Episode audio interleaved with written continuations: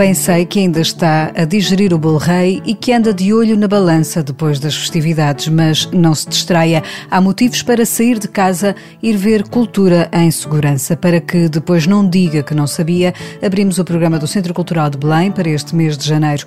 Há música, teatro, conversas com história e um ciclo sobre história de arte. Ora, ouça os destaques que temos para si.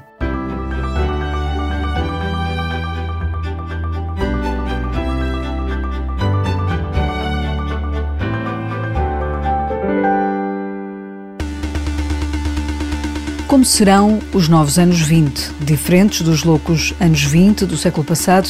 Certamente, até porque estamos a viver uma pandemia nunca antes vista. O espetáculo que vai poder ver no Centro Cultural de Belém de 16 a 19 de janeiro evoca o centenário desses anos 20 que foram uma era de prosperidade, mas também de falência.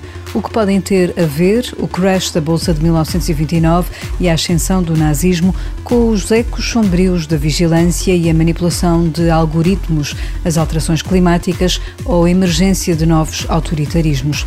É nestes dois tempos, dois anos 20, que se desenrola La Folle Époque, uma peça que propõe uma revisitação histórica, mas olhada à distância dos tempos que vivemos, diz Ivo Saraiva e Silva. Foram uma era muito rica em acontecimentos que desenvolveram problemáticas muito paradoxais. De um lado, temos a, a, emancipação do indivíduo, com a afirmação da mulher, o culto do ser notívago, as pessoas iam para os bares, afirmar-se, ter uma opinião, que, que, que, hoje em dia acontece muito nas, nas redes sociais. Estava tudo em desenvolvimento, tudo a surgir, tudo a ter uma grande importância e uma grande evolução. Tínhamos a Revolução Industrial que estava a crescer, as novas a surgir, os, os, novos estilos musicais, o jazz, o charleston, o foxtrot, o black bottom, e as pessoas estavam a conseguir firmar um novo tipo de indivíduo e um novo tipo de relacionamento social e de comunicação.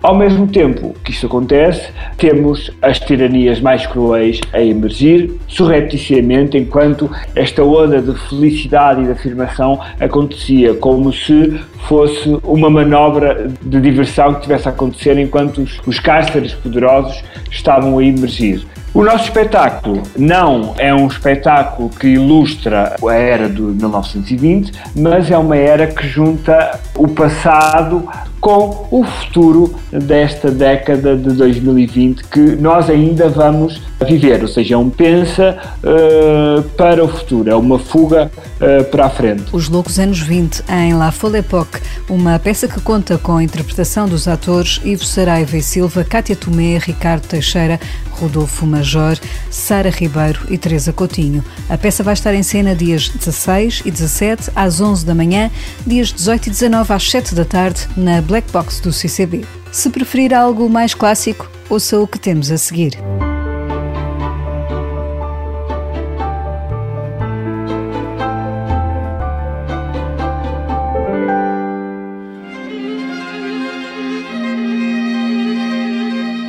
Mergulhamos no património dramatúrgico português. A outra proposta de teatro que vai poder ver no CCB este mês de janeiro é um dos maiores clássicos. A Castro, de António Ferreira, é levada à cena pelo encenador Nuno Cardoso. A peça foi pensada para assinalar o centenário do Teatro Nacional de São João, no Porto. Já passou por alguns palcos nacionais, mas a pandemia atrapalhou a digressão. Agora há nova oportunidade de haver no grande auditório do CCB uma Castro pensada aos olhos dos dias de hoje, diz Nuno Cardoso. A Castro foi, foi um dos projetos do Ricardo Paes, é uma, uma peça icónica da produção do Teatro Nacional São João. E esta nova versão, que, que, tem mais texto, que de alguma forma faz uma dramaturgia mais à, à flor do, do texto de António Ferreira, era uma, uma visão da tragédia de Inês de Castro, de alguma forma contemporaneizando a, a temática e refletindo sobre, acima de tudo, a cegueira que a vontade cria. Seja ela a, a vontade do amor que está na Castro, seja a vontade do egoísmo de Pedro, que quer que as coisas aconteçam como ele quer, seja a cegueira da vontade e da razão do Estado. Ver um clássico do teatro português, explica o encenador, serve também para a sociedade se ver ao espelho. Nuno Cardoso explica, no entanto, que se mantiveram fiéis ao texto original de Ferreira. O texto é tal e qual foi escrito, tem duas, três páginas de cortes, sobretudo no coro, mas hum, a ideia que está por trás desta encenação é, é muito simples. É, é que o teatro repertório, seja ele de há dois mil anos, seja ele de há 500, seja ele uh, contemporâneo, de alguma forma subsiste porque concita na, na, dramaturgia problemas que são universais e problemas que subsistem ao tempo e que são passíveis de ser interpretados pela cidade, pela sociedade ao qual elas são apresentadas e servem para, como casos práticos, se quiser, para a resolução de problemas atuais. E toda a ação desenrola-se no espaço da casa ou de várias casas. Imaginamos a Castro um bocadinho como uma batalha de egoísmos, se quiser, de razões. Desafiamos os atores a pensarem nisso num ambiente doméstico uma casa, uma casa de, de verão, se quisermos. Nestas casas, que são três, mas que, são só, que é só uma na cenografia, que se desenvolve a história da Castro. É nestas casas que é exposto, eh, ou são expostas, as razões, o embate que existe entre as vontades dos grupos de personagens. No atual contexto de pandemia, em que a casa, a sua, por exemplo, passou a ser lugar de confinamento, espaço de trabalho, mas também de descanso, ao mesmo tempo sala de aula, esta peça parece ter ganho renovada atualidade, refere o encenador Nuno Cardoso. Quem iria imaginar? Nós escolhemos a casa porque achamos que é uma espécie de traço distintivo do português. Eu lembro-me dos meus pais acharem que tinham atingido um marco quando tiveram dinheiro suficiente para fazer a sua casa. E, e a identidade do português, a identidade está muito ligada a, isso. E foi por isso que nós escolhemos a casa como, digamos, receptáculo de uma peça que não discute só isso, ou a identidade, mas que também discute o género, que também discute o poder, que também discute o chauvinismo, o xenofobismo, etc. Tudo está nas palavras da Castro. Ora, a partir do confinamento, da pandemia, a questão da casa ganhou uma, uma simbologia que não existia até então. O que nós tentámos fazer através do jogo teatral numa casa tornou-se realidade. Portanto, a, a peça ganhou uma espécie de sentido que não era imaginado pelos criadores que a fizeram. A Castro de António Ferreira vai estar em cena no Grande Auditório dias 21 e 22 de janeiro, às 7 da tarde. Os figurinos são de Luís Buchinho. Em palco vão estar os atores Afonso Santos, Joana Carvalho, João Melo, Margarida Carvalho, Maria Leite, Mário Santos, Pedro Frias e Rodrigo Santos. A seguir, a proposta junta um pianista e um ator.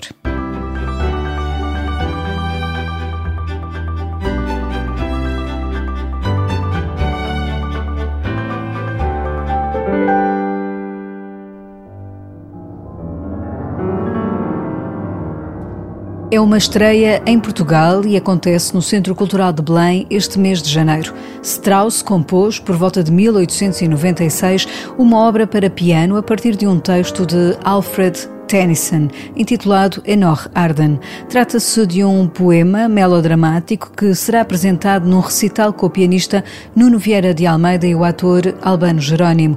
E para que não vá ao engano, o músico explica-lhe o que irá ver. Aquilo é mais um recital, digamos, não é um espetáculo, porque as pessoas quando ouvem espetáculo estão à espera de qualquer coisa, que tenha uma encenação, que tenha um cenário, que tenha qualquer coisa. Não. Aquilo é como se fosse um concerto Uh, só que a voz, em vez de ser a voz fala cantada, é uma voz falada. In langen Klippenreihen blieb eine Kluft. O Albano vai narrar um, um, uma longa história escrita pelo Tennyson uh, de um marinheiro, coisa bastante melancólica e muito bonita, e, e aquilo tem uma interferência musical contínua ao longo de toda a narração. Annie Lee Das niedlichste Geschöpf im ganzen Hafen. A interferência musical é que faz a obra, digamos, e é que dá as pistas pois para, para o Albano poder dizer uh, o texto de uma maneira ou de outra. Portanto, na verdade, uh, digamos que aquilo é, é mais um recital, um concerto, do que propriamente um espetáculo. Isto também para não defraudar as pessoas, porque depois chegam lá e veem dois senhores, um sentado ao piano e o outro à frente do piano, a falar com um ar muito composto e pensam, então, mas isto não é espetáculo nenhum. Na verdade, um concerto também se pode considerar um espetáculo, mas é só para clarificar as águas. E cuja temática vive entre um Ulisses e um Robinson Crusoe, um drama há século XIX. Pensavam que o marinheiro, o Enoch, tinha morrido, tinha desaparecido no mar, e finalmente ele regressa passado muitos anos e vê a felicidade conjugal da, da sua mulher, casada com outro, e portanto é, digamos, o desengano e a melancolia de uma pessoa que não quer depois também estragar a vida, ou sem nenhuma má intenção, não quer estragar a vida, eh, e passado pouco tempo morre. Esta foi uma das obras de maior sucesso em vida de Strauss e nunca antes foi tocada no nosso país, diz Nuno Vieira de Almeida. Estranhamente, e para a vergonha do nosso país, é a primeira vez que uma obra desta importância, porque, atenção, eu não lhe disse, o Eno Harden, na altura, foi, foi a obra mais sucesso do Richard Strauss. É um melodrama que demora uh, cerca de uma hora, mais coisa, menos coisa, e foi a obra de mais sucesso. E é realmente uma vergonha que em Portugal uh, tínhamos que esperar mais de um século para a dar em primeira primeira audição. Gottlob, versetzt er, um dein und meinetwillen, wenn du mich freien willst. E a oportunidade de ouvir Enoch Arden com Nuno Vieira de Almeida ao piano e o ator Albano Jerónimo na narração é única. Será dia 24 de janeiro, um domingo, às 5 da tarde, no pequeno auditório. A seguir, ainda mais algumas ideias para os seus tempos livres.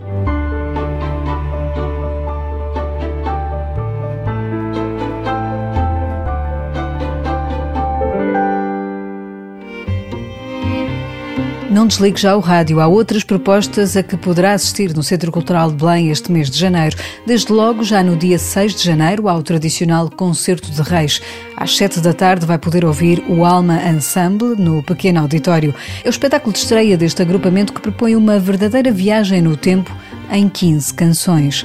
O Alma Ensemble vai interpretar obras de Bach, Hector Berlioz, Heitor Villa-Lobos, Fernando Lopes Graça, entre outros. Se quiser ouvir uma das grandes especialistas na obra do poeta Fernando Pessoa, poderá assistir a mais uma sessão das Conversas com História. No sábado, dia 23 de janeiro, a historiadora Raquel Varela convida Teresa Rita Lopes na Sala Ribeiro da Fonte a partir das 11 da manhã para um público não académico. Pensa-se o futuro a partir de um olhar para o passado e, neste caso, para o poeta plural. Ainda este mês de janeiro, para os mais curiosos da história de arte, o CCB preparou um ciclo que junta três dos mais destacados historiadores desta área. Poderá ocupar os seus sábados de manhã a saber mais sobre pintores como Van Eyck ou Nuno Gonçalves, Leonardo ou Francisco de Holanda e ainda Caravaggio, Rubens, Velázquez e Rembrandt. Esta constelação de estrelas será analisada nas sessões às 11h30 da manhã, que decorrem dias 16, 23 e 30 no foyer do Grande Auditório com os historiadores Fernando António Batista Pereira, Raquel Henriques da Silva e Joana Cunha Leal. São estes os destaques que não deve perder em janeiro, para que depois não diga que não sabia. Na Renascença, todos os meses, trazemos os destaques da programação do Centro Cultural de Belém.